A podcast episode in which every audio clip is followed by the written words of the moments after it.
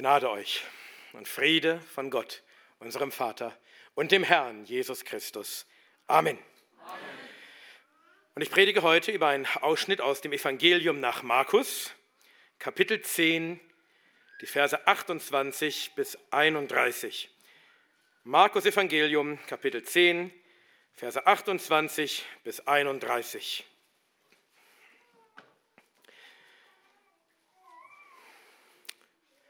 Und dies ist das Wort des Herrn. Petrus fing an, zu ihm, das ist Jesus, zu ihm zu sagen, siehe, wir haben alles verlassen und sind dir nachgefolgt. Jesus sprach, wahrlich, ich sage euch, es ist niemand, der Haus oder Brüder oder Schwestern oder Mutter oder Vater oder Kinder oder Äcker verlassen hat, um meinet und um des Evangeliums willen, der nicht hundertfach empfängt. Jetzt, in dieser Zeit, Häuser und Brüder und Schwestern und Mütter und Kinder und Äcker unter Verfolgungen und in dem kommenden Zeitalter ewiges Leben. Aber viele Erste werden Letzte und die Letzten Erste sein. Amen. Amen. Herr, öffne unsere Augen damit wir Wunder schauen aus deinem Gesetz. Amen. Amen.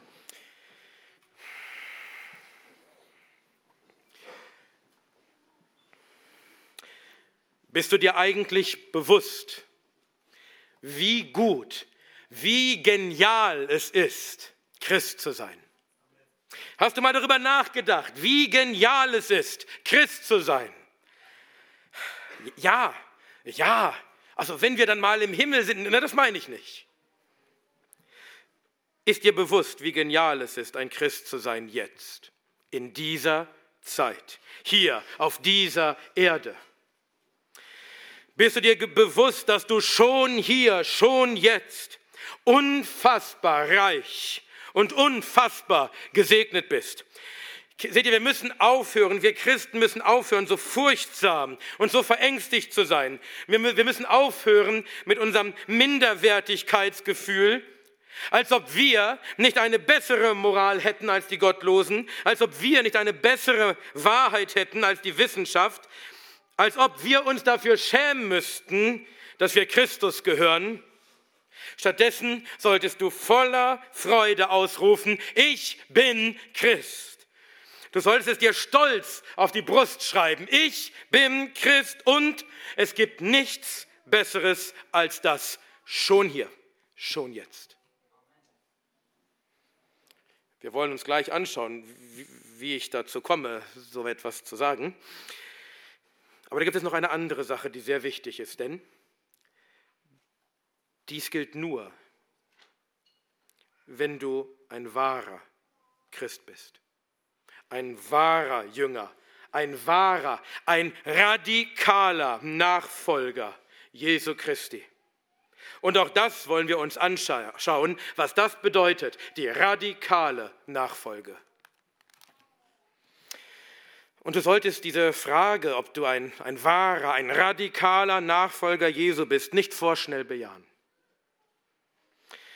Denn ob du so ein Nachfolger Christi bist, zeigt sich daran, ob du bereit bist, harte Entscheidungen zu treffen und harte, schwierige Opfer zu bringen für den Herrn. Also prüfe dich heute, ob du Christus wirklich so nachfolgst, wie er es fordert, denn das ist der Maßstab.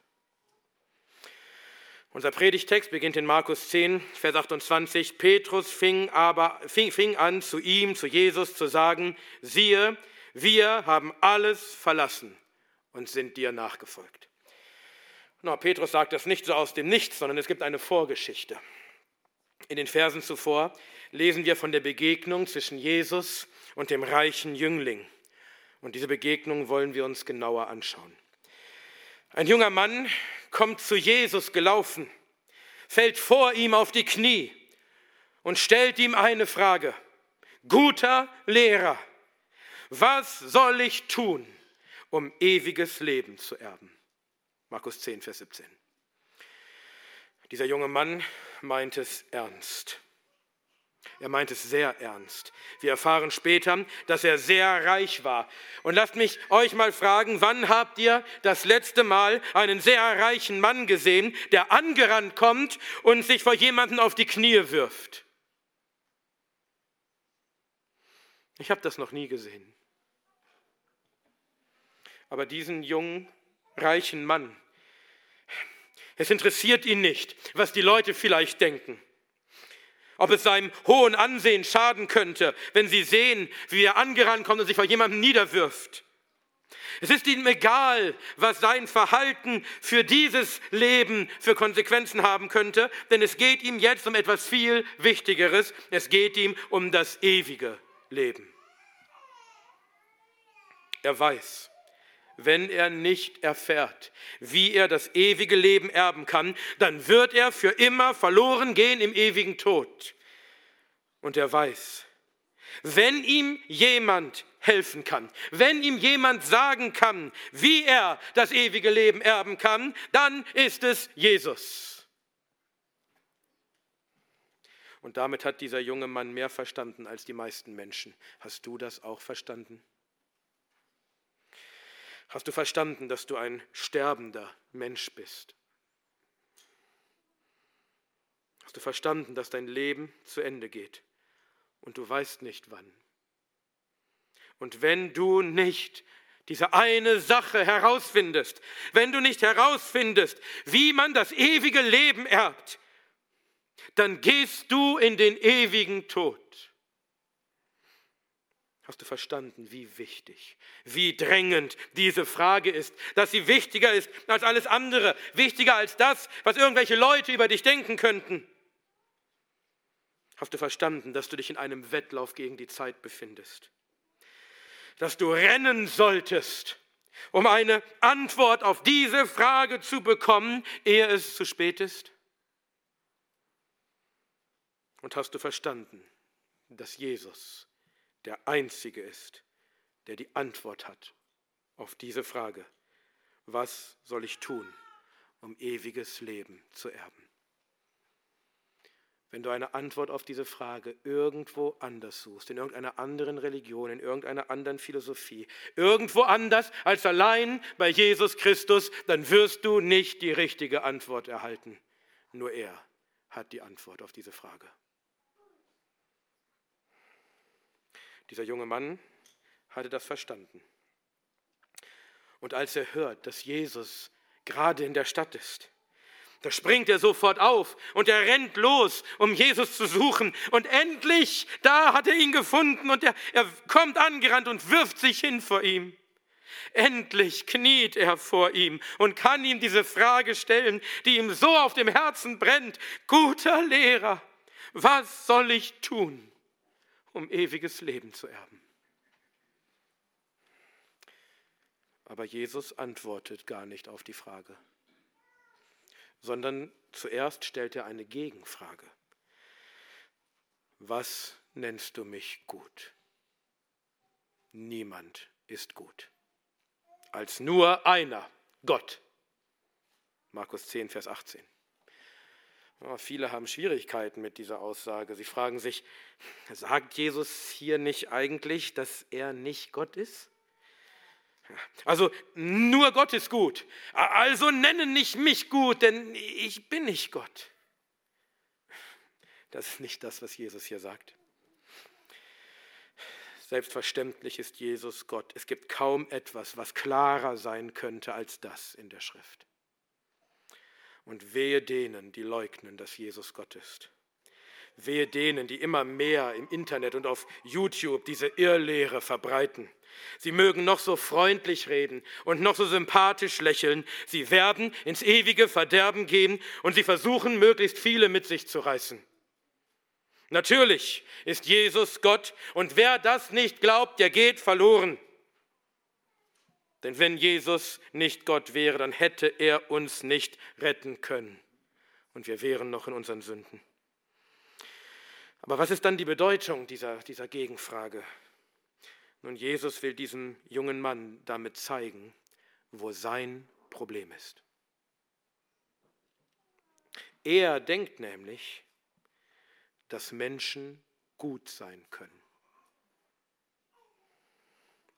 Und dass sie sich das ewige Leben verdienen können durch gute Werke.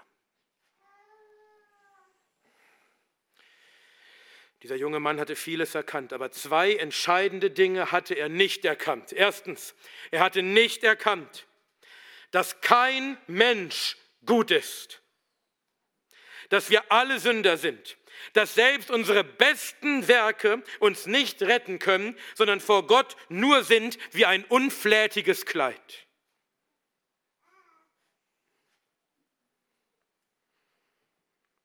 Du willst vor Gott erscheinen im Gericht? mit deinen eigenen guten Werken? Du bist Gott widerlich. Du stehst vor ihm in einem Kleid, das mit Unflat, das mit Kot und Exkrementen beschmiert ist. Und damit willst du durchkommen? Und das Zweite, was er nicht erkannt hatte, er hatte nicht erkannt, mit wem er es zu tun hat. Wer es war, vor dem er da kniete. Er dachte, Jesus sei nur ein Mensch. Ein guter Mensch, ein, ein großer Lehrer, aber doch nur ein Mensch. Er denkt, er wirft sich nieder vor einem guten Menschen, vor einem großen, angesehenen Lehrer. Er hatte nicht verstanden, dass er vor dem Sohn Gottes kniet.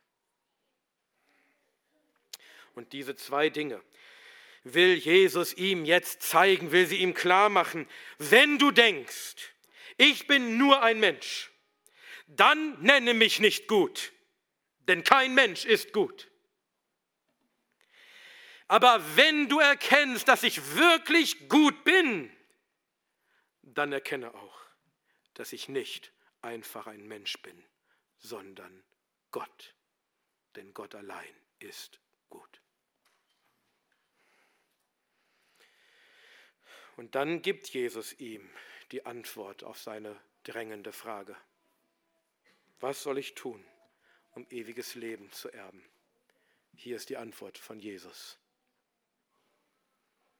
Die Gebote kennst du. Du sollst nicht töten, du sollst nicht Ehe brechen, du sollst nicht stehlen, du sollst kein falsches Zeugnis ablegen, du sollst nichts vorenthalten. Ehre deinen Vater und deine Mutter. Markus 10, Vers 19. Jesus sagt diesem jungen Mann, du willst dir das ewige Leben verdienen durch gute Werke, dadurch, dass du ein guter Mensch bist? Okay. Dann ist die Antwort diese, halte die Gebote. Wenn du die Gebote hältst, vollkommen, dann hast du dir das ewige Leben verdient. Und Jesus führt hier alle Gebote der zweiten Tafel des Gesetzes auf, die Gebote, die unser Verhalten als Menschen zueinander betreffen. Das fünfte Gebot, Ehre Vater und Mutter. Das sechste Gebot, du sollst nicht töten. Das siebte Gebot, du sollst nicht Ehe brechen. Das achte Gebot, du sollst nicht stehlen. Das neunte Gebot, du sollst nicht falsch Zeugnis ablegen. Das zehnte Gebot, du sollst nicht begehren. Aber interessanterweise modifiziert Jesus das zehnte Gebot hier. Er sagt nicht, du sollst nicht begehren, sondern du sollst nichts vorenthalten. Warum tut er das? Nun, offenbar wusste Jesus, dass dieser Mann anderen etwas vorenthalten hatte. Seht ihr, er wendet das Gebot direkt an auf ihn, auf seine Situation. Vielleicht hatte er seinen Arbeitern den gerechten Lohn nicht vollgegeben. Vielleicht hatte er einen Geschäftspartner übers Ohr gehauen. Und Jesus will ihm zeigen, dass auch das Sünde ist, dass auch das ein Verstoß ist gegen Gottes Gebote. Denn dieser junge Mann hielt anderen etwas vor, weil er es für sich selbst begehrte. Das zehnte Gebot. Außerdem ändert Jesus die Reihenfolge der Gebote und nennt das fünfte Gebot, du sollst Vater und Mutter ehren, nicht am Anfang, sondern zum Schluss. Vielleicht war auch das etwas, womit dieser junge Mann besondere Schwierigkeiten hatte. Vielleicht war er so reich und so angesehen, dass er auf seine Eltern eher herabblickte. Und deswegen stellt Jesus dieses Gebot an das Ende, um es nochmal besonders nachklingen zu lassen.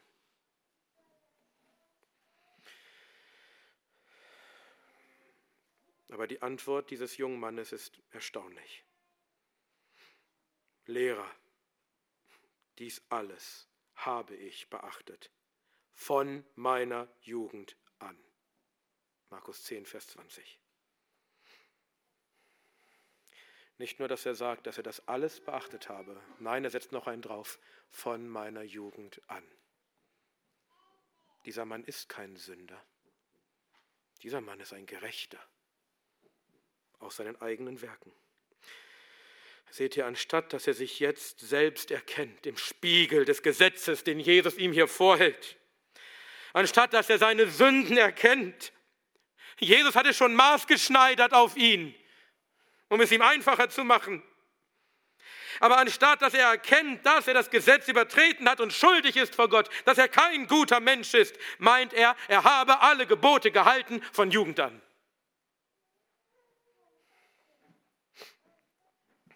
Wie ist das bei dir? Wenn du Gottes Gebote liest, wenn du die zehn Gebote liest, erkennst du dich selbst. Erkennst du, wie oft du sie übertrittst?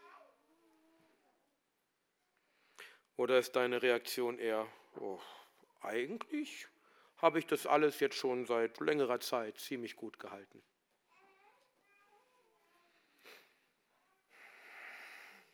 Bist du auch ein Gerechter aus deinen eigenen Werken?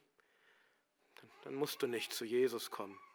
Jesus ist nicht gekommen für die Gerechten, sondern für Sünder, die ihre Sünde erkennen.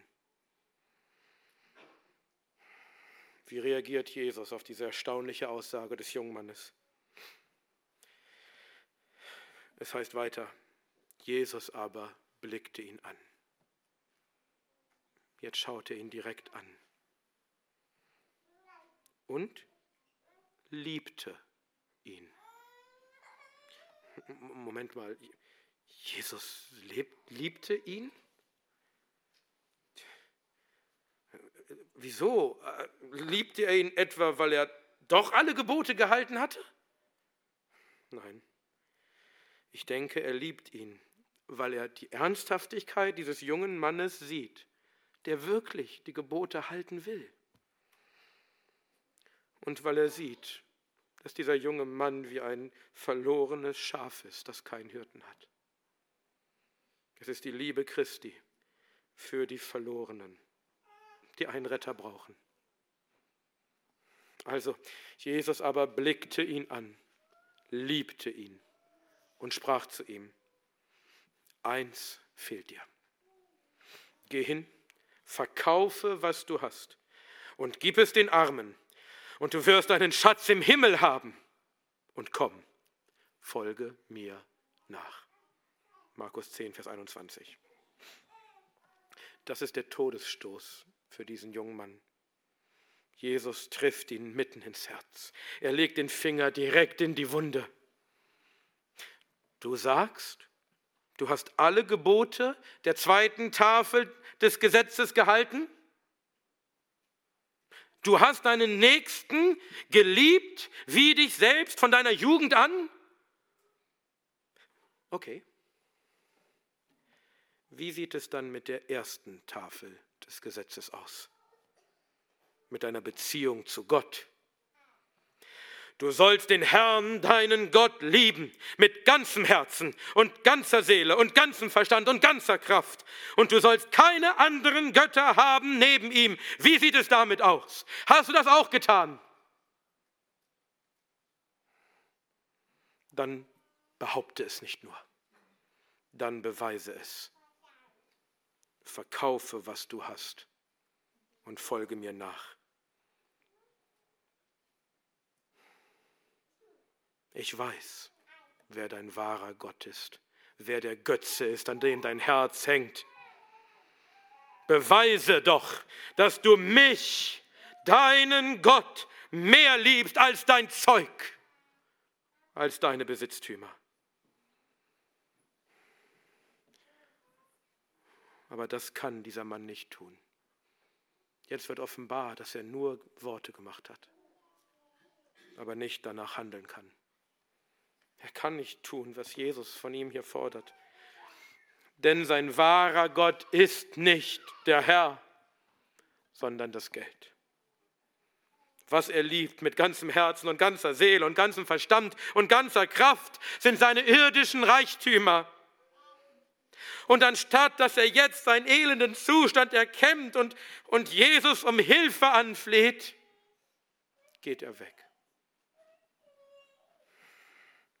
Das, wofür er gekommen war, was ihm so wichtig war, was ihm so auf dem Herzen gebrannt hatte, das ewige Leben, ist ihm nicht so wichtig wie sein Reichtum auf Erden. Sein Herz hängt so fest an seinen irdischen Gütern, dass er es nicht davon losreißen kann, um es an Jesus zu hängen. Ist eine furchtbare und traurige Geschichte. Wenn man mit ansehen muss, wie, wie so ein junger, vielversprechender Mann, der schon so viel erkannt hat, der es doch so ernst meint, wie er weggeht von Jesus wie er weggeht vom ewigen Leben, das er doch so dringend haben wollte, wie er weggeht in den ewigen Tod.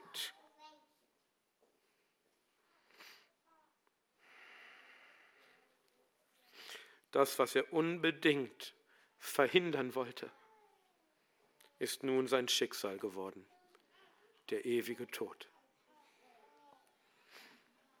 Und Jesus zieht daraus die Lehre, wie schwer werden die, die Vermögen haben, in das Reich Gottes eingehen. Markus 10, Vers 23.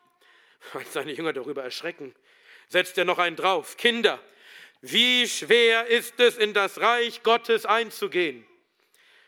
Einige Handschriften haben hier noch für die, die auf das Geld vertrauen, aber nicht alle, deswegen lasse ich das raus. Kinder, wie schwer ist es, in das Reich Gottes einzugehen. Es ist leichter, dass ein Kamel durch das Nadelöhr hindurchgehe, als dass ein Reicher in das Reich Gottes eingehe. Markus 10, 24 und 25. Es ist unmöglich für einen Reichen, in das Reich Gottes einzugehen. Denn das Herz der Reichen hängt an ihrem irdischen Reichtum. Ihr Schatz ist hier auf Erden und nicht im Himmel. Manche meinen, das Nadelöhr, von dem Jesus hier spricht, sei in Wirklichkeit der Name des kleinsten Stadttores Jerusalems gewesen, durch das ein Kamel zwar hindurchpasste, aber nur kniend und quasi geschoben werden musste. Wie kann also ein Reicher ins, ins Himmelreich kommen, demütig kniend? Das ist zwar eine schöne Geschichte, aber sie ist nicht wahr. Es handelt sich um eine Legende aus dem 9. Jahrhundert, für die es keinerlei historischen Beleg gibt. Und warum sollte man auch so ein kleines Tor bauen? Und wenn du mit deinem Kamel kommst, warum solltest du das da durchschieben und nicht zum nächsten Tor gehen? Naja, was Jesus hier sagt, ist ganz einfach das. Das größte Tier der Region dort, das Kamel, passt niemals durch die kleinste Öffnung, das Nadelöhr. Es ist unmöglich. So unmöglich ist es für einen Reichen in das Reich Gottes einzugehen. Gott sei Dank. Gott sei Dank macht er hier nicht Schluss, sondern er fügt dann noch hinzu, bei Menschen ist es unmöglich, aber nicht bei Gott. Denn Gott sind alle Dinge möglich. Markus 10, Vers 27. Eigentlich kann niemand in das Reich Gottes eingehen. Es ist unmöglich und besonders unmöglich ist es für die Reichen. Aber das, was bei Menschen unmöglich ist, macht Gott möglich. Er rettet Menschen, die unrettbar waren. Er rettet sogar Reiche durch ein übernatürliches Werk, durch ein Wunder, was eigentlich unmöglich ist, indem er ihren, ihre Herzen, die am Reichtum hängen, herausreißt und ihnen neue Herzen gibt, die an Christus hängen. Und wir alle sollten dankbar dafür sein, denn im Vergleich zu den Menschen damals in Judäa vor 2000 Jahren sind wir alle reich. Der Ärmste von uns ist reich nach diesen Maßstäben. Niemand von uns muss sich ernsthaft Sorgen machen, wo er morgen ein Stück Brot herbekommt, damit er nicht verhungert. Niemand von uns muss ernsthaft überlegen, wie er denn nur ein neues Kleidungsstück bekommen kann, weil das alte schon so geflickt ist, dass es nicht mehr hält. Wir alle haben volle Kühlschränke und volle Kleiderschränke und die meisten von uns haben viel mehr als das. Gott sei Dank für jeden einzelnen von uns, an dem der Herr das Unmögliche getan hat und einen Menschen, ja sogar einen Reichen, das ewige Leben geschenkt hat.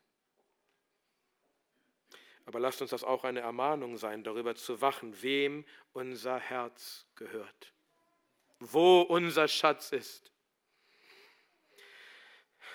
Ist es dein Auto, dein Smartphone, dein Hobby, deine Unterhaltung? Oder ist es wirklich Jesus, dein Gott?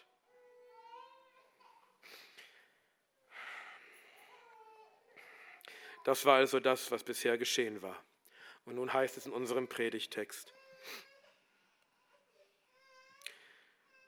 Vers 28, Petrus fing an, zu ihm zu sagen. Er fing an, das klingt so, als wollte er jetzt eine längere Diskussion beginnen. Was sagt er? Siehe, wir haben alles verlassen und sind dir nachgefolgt. Markus 10, Vers 28. Jesus, dieser reiche Jüngling, hat gerade das ewige Leben weggeworfen weil er nicht bereit war, seine Besitztümer zu verlassen und dir nachzufolgen. Aber schau uns an.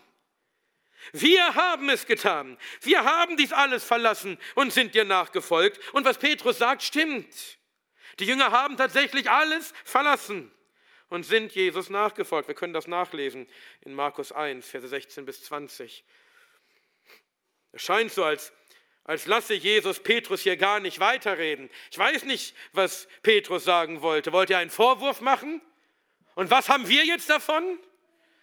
Nur jedenfalls lässt Jesus ihn gar nicht zu Ende reden, vielleicht damit er nicht doch noch etwas Törichtes sagt, sondern er antwortet sogleich und das, was Jesus nun sagt, ist unvorstellbar herrlich. Deswegen ist es genial, ein Christ zu sein und ich bitte euch, dass ihr das wirklich bedenkt ab Vers 29. Jesus sprach, wahrlich, ich sage euch, es ist niemand, der Haus oder Brüder oder Schwestern oder Mutter oder Vater oder Kinder oder Äcker verlassen hat, um meinet und um des Evangeliums willen, der nicht hundertfach empfängt.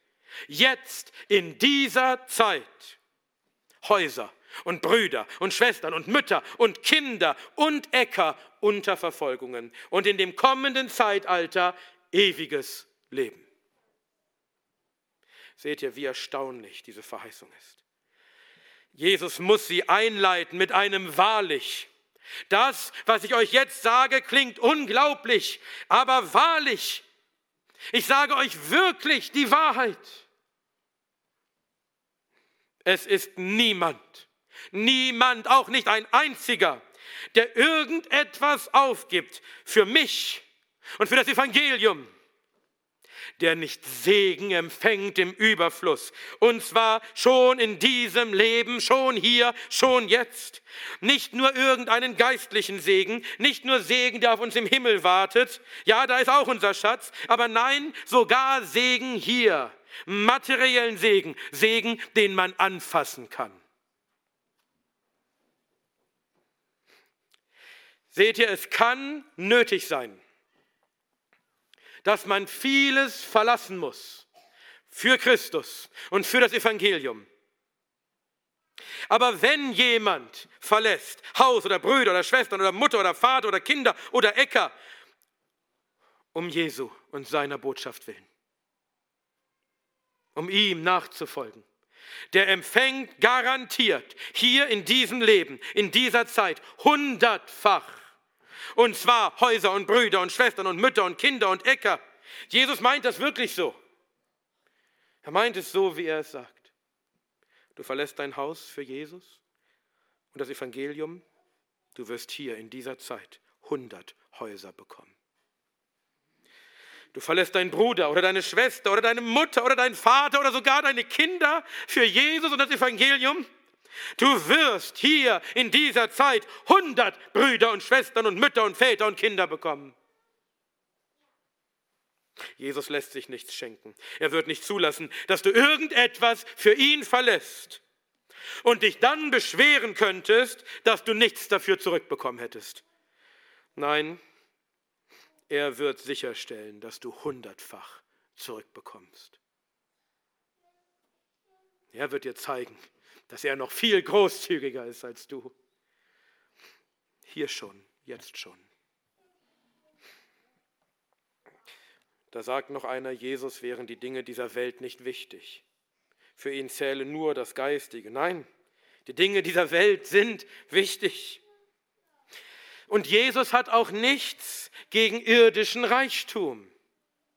Unser aller Vater im Glauben, Abraham, war sehr reich.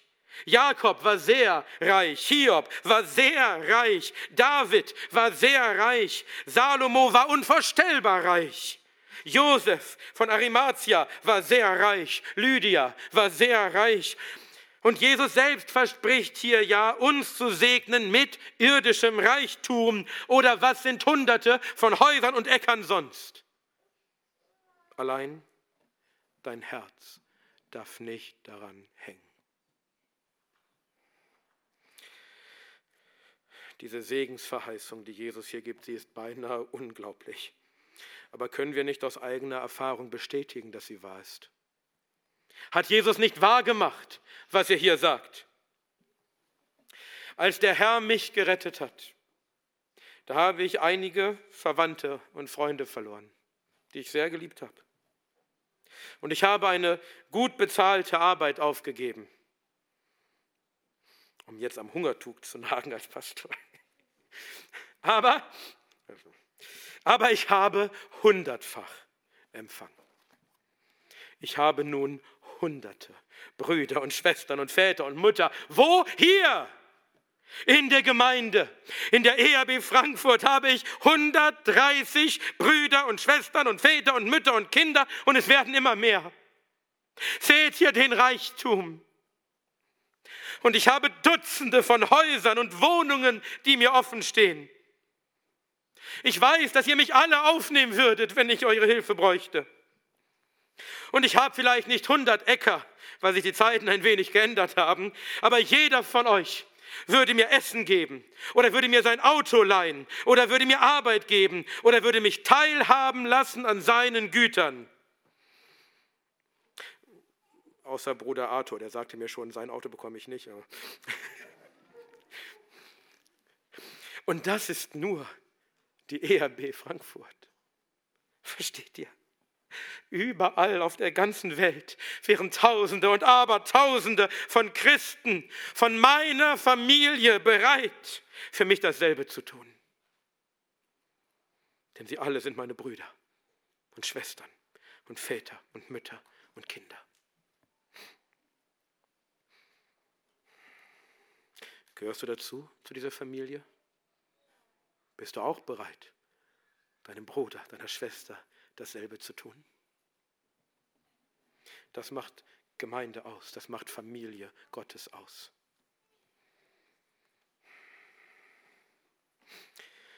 Und sieht, seht, sie sind meine Brüder und Schwestern, sie sind viel mehr meine Verwandte. Viel, ja, viel realer meine Verwandten, als es meine leiblichen Verwandten je waren. Jesus sagt das an einer Stelle. Da kommt seine Mutter und seine Brüder und suchen ihn. Und er sagt, wer ist meine Mutter? Und wer sind meine Brüder? Nicht einfach, die vor der Tür stehen und mich suchen. Und er streckte seine Hand aus über seine Jünger und sprach, siehe da, meine Mutter und meine Brüder. Denn wer irgend den Willen meines Vaters tut, der in den Himmeln ist, der ist mein Bruder und meine Schwester und meine Mutter. Matthäus 12, 48 bis 50. Du verlierst vielleicht einen leiblichen Bruder oder einen leiblichen Vater oder eine leibliche Mutter. Und das ist schmerzhaft, aber du, was du gewinnst, ist nicht nur mehr. Es sind nicht einfach mehr Verwandte, es ist auch besser. Es sind wahre Verwandte, denn sie sind Teil unserer himmlischen Familie, unserer göttlichen Familie. Sie alle haben Gott zum Vater und tun seinen Willen und das ist besser als gottlose Verwandte. Seht ihr, wie gut es uns Christen geht? Schon hier, schon jetzt? Seht ihr, wie genial es ist, ein Christ zu sein? Wer ist denn reicher als wir? Wer hat denn eine größere Familie als wir? Wir sind überreich gesegnet, weit mehr als jeder Gottlose schon hier in dieser Zeit. Damit niemand denkt, Jesus oder ich predige ein Wohlstandsevangelium nach dem Motto, folge mir nach und alles wird super, fügt er noch etwas an. In Vers 30 heißt es noch, unter Verfolgungen. Mehrzahl, Verfolgungen. Ja, wir empfangen jetzt in dieser Zeit hundertfach.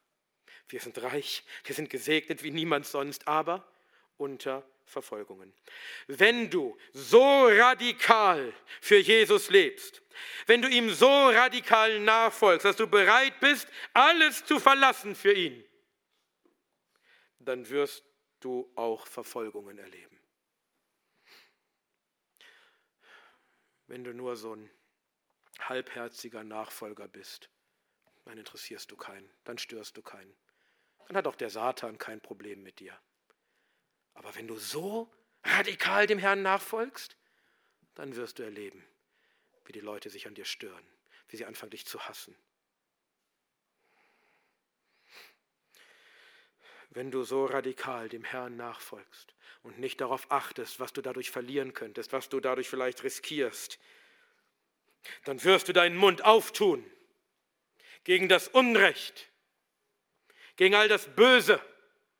Dann wirst du nicht schweigen, zur Corona-Tyrannei oder zum Kindermord oder zu all den Sünden, die staatlich gefördert und öffentlich gefeiert werden in diesem Land. Und dann kannst du dir sicher sein, dass du dann Verfolgungen erleben wirst, dass du Freunde verlierst, dass du deine Arbeit verlierst, dass du vielleicht deine Freiheit verlierst. Aber was soll's? Du bist ja bereits darin geübt, alles zu verlassen für Christus. Dann sollen sie dir auch den Rest noch nehmen. Nehmen Sie uns den Leib, gut er, Kind und Weib. Lass fahren dahin. Sie haben es keinen Gewinn. Das Reich muss uns doch bleiben. Und auch wenn du Verfolgungen erlebst, bist du dennoch schon hier, unsagbar reich und gesegnet, auch inmitten von Verfolgungen. Und du weißt, diese Verfolgungen, sie haben ein Ende. Und dann wartet der größte Reichtum, der größte Segen auf dich. Ende von Vers 30. Und in dem kommenden Zeitalter ewiges Leben. Das ist es, was der reiche Jüngling unbedingt haben wollte. Das ist es, weshalb er gerannt kam und sich niederwarf vor Jesus, das ewige Leben. So erbst du es, indem du Jesus liebst über alles und indem du ihm radikal nachfolgst. Denn das ist der Beweis, dass du ihn mehr liebst als alles andere, was du dadurch verlieren könntest. Und dieses ewige Leben, was dich erwartet in dem kommenden Zeitalter, dieses ewige Leben ist nicht nur einfach Leben, es ist absolut herrliches Leben. In der Parallelstelle im Matthäusevangelium, da sagt Jesus, wahrlich, ich sage euch ihr, die ihr mir nachgefolgt seid, auch ihr werdet in der Wiedergeburt, wenn der Sohn des Menschen auf seinem Thron der Herrlichkeit sitzen wird, auf zwölf Thronen sitzen und die zwölf Stämme Israels richten. Matthäus 19, Vers 28. Seht ihr, das ist nicht einfach nur Leben, das ist Leben in Herrlichkeit. Wir werden nicht nur mit Christus leben, wir werden auch mit Christus herrschen, frei von aller Verfolgung, von allem Leid, von allem Schmerz. Das ist das ewige Leben, das der reiche Jüngling unbedingt haben wollte, aber nicht haben konnte, weil er nicht bereit war, alles zu verlassen, was ihn davon abhielt, Jesus nachzufolgen mit ganzem Herzen. Das ist eine ernste Warnung für uns alle. Jesus sagt das ganz deutlich. Wer Vater oder Mutter mehr liebt als mich, ist meiner nicht würdig. Und wer Sohn oder Tochter mehr lieb hat als mich, ist meiner nicht würdig. Hörst du das? Und wer nicht sein Kreuz aufnimmt und mir nachfolgt, ist meiner nicht würdig. Wer sein Leben findet, wird es verlieren. Und wer sein Leben verliert um meinetwillen, wird es finden. Kannst du das sagen? Dass du Jesus mehr liebst als deinen eigenen Sohn, als deine eigene Tochter?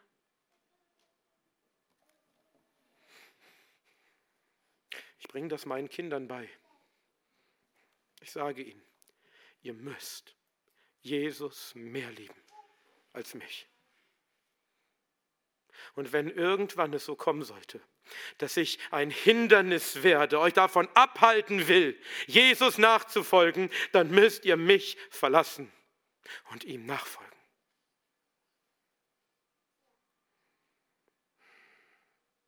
Denn sonst seid ihr seiner nicht würdig. Du musst Jesus, deinen Gott, lieben mit ganzem Herzen und ganzer Seele und ganzem Verstand und ganzer Kraft. Du musst ihm radikal nachfolgen bis zu dem Punkt, dass du alles aufgibst und jeden aufgibst, was dir früher wichtig war, was dein Leben ausgemacht hat. Du musst bereit sein, dein altes Leben zu verlieren, um Jesu willen. Und dann wirst du das Leben finden, das ewige Leben in ihm. Nur dann bist du seiner würdig. Nur dann darfst du sein Erbe sein, das ewige Leben erben. Der reiche Jüngling war nicht dazu bereit. Petrus und die Apostel waren dazu bereit. Wie ist es mit dir? Hast du erkannt, wie wichtig das ist? Die Frage nach dem ewigen Leben. Und bist du bereit, alles zu verlassen, was dich zurückhalten will, Jesus ganz nachzufolgen? Oder hast du bisher Kompromisse gemacht? Hast versucht, einen, Mittelweg zu finden. Hast versucht, Jesus nicht ganz so radikal nachzufolgen, um nicht Menschen zu verlieren oder Dinge zu verlieren, die dir wertvoll sind. Dann bist du seiner nicht würdig. Und er wird dich wegschicken in das Feuer, in den zweiten Tod. Verstehst du, dass es hier um alles geht? Um das ewige Leben oder den ewigen Tod. Wenn du Jesus nicht mehr liebst als alle Menschen und alle Dinge, wenn du nicht bereit bist, alles zu verlieren für ihn, dann bist du seiner nicht würdig. Und du wirst das Leben nicht erben. Deswegen prüfe dich wo dein Herz hängt an Dingen oder Menschen, die dich davon abhalten, Jesus von ganzem Herzen nachzufolgen. Und dann triff harte Entscheidungen. Niemand sagt, dass das, was Jesus hier fordert, nicht hart wäre. Aber es ist erforderlich. Das ist sein Maßstab. Triff harte Entscheidungen. Verleugne dich selbst verliere dein Leben. Verlasse alles und jeden, der deiner radikalen Nachfolge im Wege steht.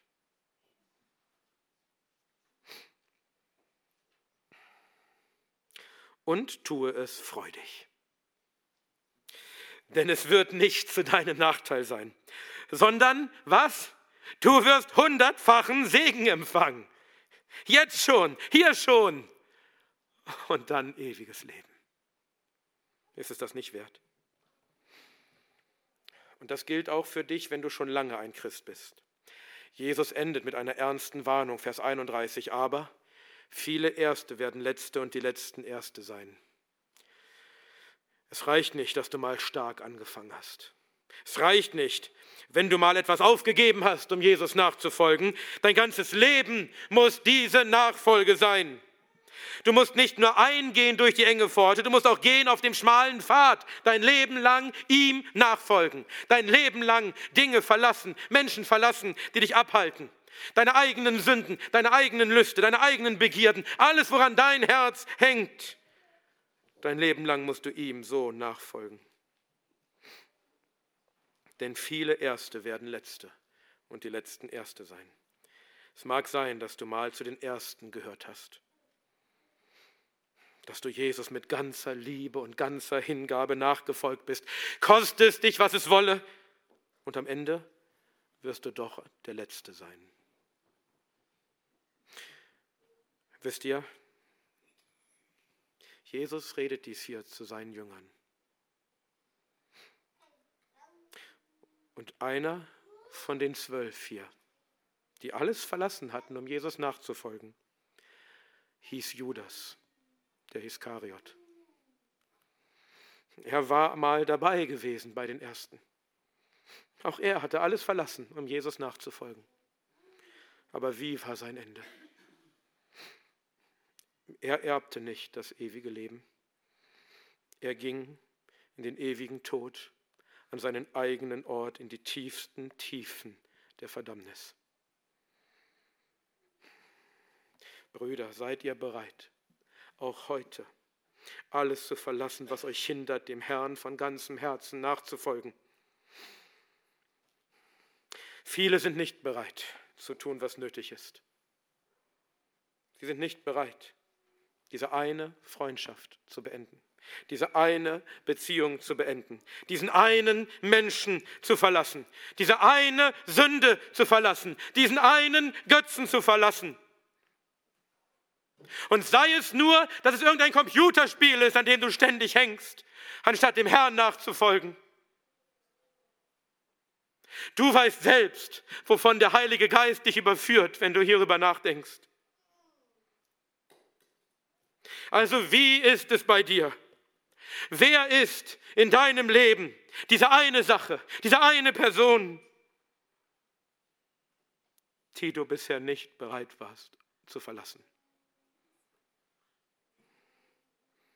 die du mehr liebst als Jesus, dein Herrn. Und ein Wort besonders an die Geschwister, die uns zuhören übers Internet. Wenn du an einem Ort wohnst, an dem du keine gute Gemeinde hast, warum ziehst du nicht um? Ich habe mit so vielen Geschwistern schon darüber gesprochen die uns besuchen, die uns anrufen und sagen, ich habe einfach keine gute Gemeinde. Ja, dann, dann zieh doch um. Nee, nee, das kann ich nicht. Warum nicht?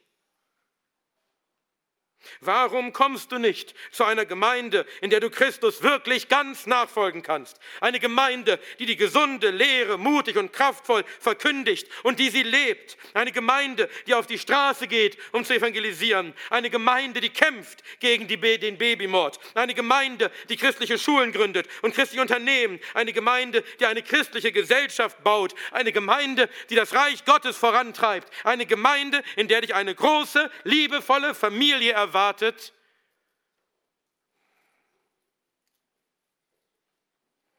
Die Antworten sind immer die, ich kann nicht umziehen. Denn ich habe da, wo ich wohne, ein Haus oder Brüder oder Schwestern oder Mutter oder Vater oder Kinder oder Äcker. Das ist ein Arbeitsplatz. Ups. Merkst du was? Und wenn man sie dann darauf anspricht, dann kommen dann meist die geistlicheren Ausreden. Ich glaube, Gott will mich aber hier haben. Vielleicht kann ich ja irgendwann, irgendwo, irgendwas bewirken. Vielleicht kommt ja irgendwann mal, irgendwoher, eine gute Gemeindegründung in mein Ort. Gottes Wille für dich ist offenbart in der Schrift nicht in deinen eigenen Gedanken. Gott will, dass sich seine Schafe einer treuen Herde anschließen und der Aufsicht von treuen Hirten unterstellen, die sie schützen und versorgen. Mir fällt in der ganzen Schrift nur ein Beispiel ein, wo das mal anders war, wo mal jemand dahin zurückging, wo er herkam und wo es keine Gemeinde gab. Aber ich bin mir sicher, dass die Umstände damals für ihn nicht die gleichen waren, wie sie heute für dich sind. Also wenn du aus einem anderen Land kommst und du bist dort ein hoher Minister und du gehst zurück in dein Land, obwohl du hier gläubig geworden bist, dann können wir darüber sprechen. Aber auf die meisten dürfte das nicht zutreffen. Und da fällt mir nur ein Beispiel ein, aber mir fallen tausende Beispiele ein, wo sich die, die zum Glauben kamen, wo sich die Christen, die Nachfolger Jesu einer guten Gemeinde angeschlossen haben. Wenn Gott dich wirklich an deinem jetzigen Ort haben will, dann zieh um zu einer guten Gemeinde, und diese Gemeinde kann dann unter Gebet und unter der Leitung des Geistes entscheiden, ob sie dich als Missionar an deinen alten Ort zurückschickt, zusammen mit einem anderen Bruder an deiner Seite, um dort eine Gemeinde zu gründen. Aber es ist nicht an dir, diese Entscheidung selbst zu treffen. Du hast das Gebot. Folge mir nach. Um meiner willen, um das Evangelium willen. Bist du bereit, dein Haus zu verlassen, deine Arbeit zu verlassen, deinen Vater, deine Mutter zu verlassen, deine Kinder zu verlassen? Bist du bereit, dies alles zu verlassen, um umzuziehen und dich einer guten Gemeinde anzuschließen und deinem Herrn nachzufolgen von ganzem Herzen?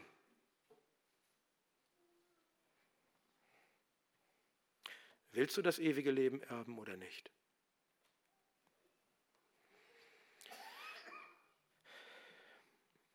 Also, noch einmal, wer oder was ist es in deinem Leben, das dich zurückhält, alles zu geben für den Herrn? Verlasse es. Wir haben die christliche Pflicht des Verlassens. Lasst es uns zu unserer christlichen Gewohnheit machen, dass wir regelmäßig alles und jeden verlassen, der uns davon abhält, Jesus zu lieben, mit ganzem Herzen, mit ganzer Seele und mit ganzem Verstand und mit ganzer Kraft. Alle Sünden, die uns davon abhalten wollen, alles, woran unser Herz mehr hängt als in unserem Herrn. Und lasst es uns freudig tun. Denn wo die Gewohnheit des Verlassens ist, ist auch der Segen des Verlassens. Du empfängst hundertfach schon hier und ewiges Leben. Sei kein Tor wie dieser reiche Jüngling, dessen Herz so an dieser Welt und seinen Reichtümern hing, der festhält an Dingen, die ihm wichtiger waren als die Nachfolge Christi. Komm, verlasse alles, was dich abhält, Jesus, deinen Gott, zu lieben, mit ganzem Herzen und mit ganzer Seele und mit ganzem Verstand und mit ganzer Kraft und komm Folge ihm nach. Folge ihm nach mit allem, was du bist und mit allem, was du hast. Denn er ist es wert. Und sein Lohn ist groß. Hundertfacher Segen schon hier. Und in dem kommenden Zeitalter das ewige Leben. In dem Namen Gottes, des Vaters, des Sohnes und des Heiligen Geistes. Amen.